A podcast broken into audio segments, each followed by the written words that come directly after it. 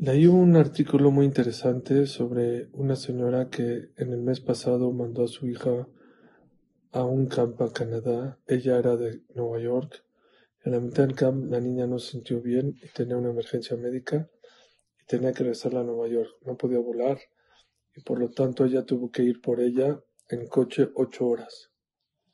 A la mitad del camino le avisaron que no se molestara en manejar ocho horas que había unos voluntarios que iban a llevar a su hija a la mitad de la carretera y se iban a encontrar a la mitad.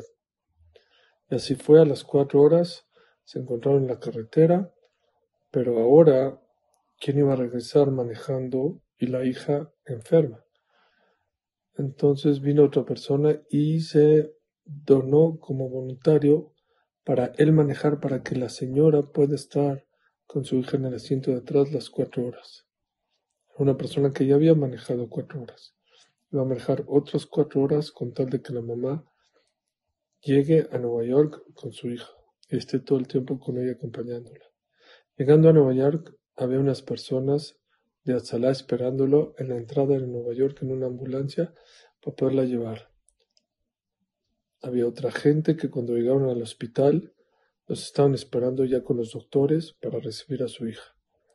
Y como, que, y como sabían que había gente que llevaba ocho horas en carretera, varias personas mandaron comida, tanto para los voluntarios como para la mamá y la hija. Escribe ella que fue algo muy doloroso haber tenido que ir por su hija, que lo aprendió muchas cosas, que es la naturaleza de Clal Israel. ¿Cómo puede ser que tanta gente se haya ocupado en hacer Gesed, los que manejaron la mitad de la carretera, el que se siguió y los llevó, la ambulancia, toda aquella gente que se preocupó por los doctores, los mismos doctores, aparte la gente que trajo comida. Estamos ya a dos semanas de Rosh Hashanah. Una de las mejores maneras para borrar nuestros pecados, dice Rabbeinu Bejeset Behemet Yehuparabon. Con Torah y con Geset se, se borran los pecados.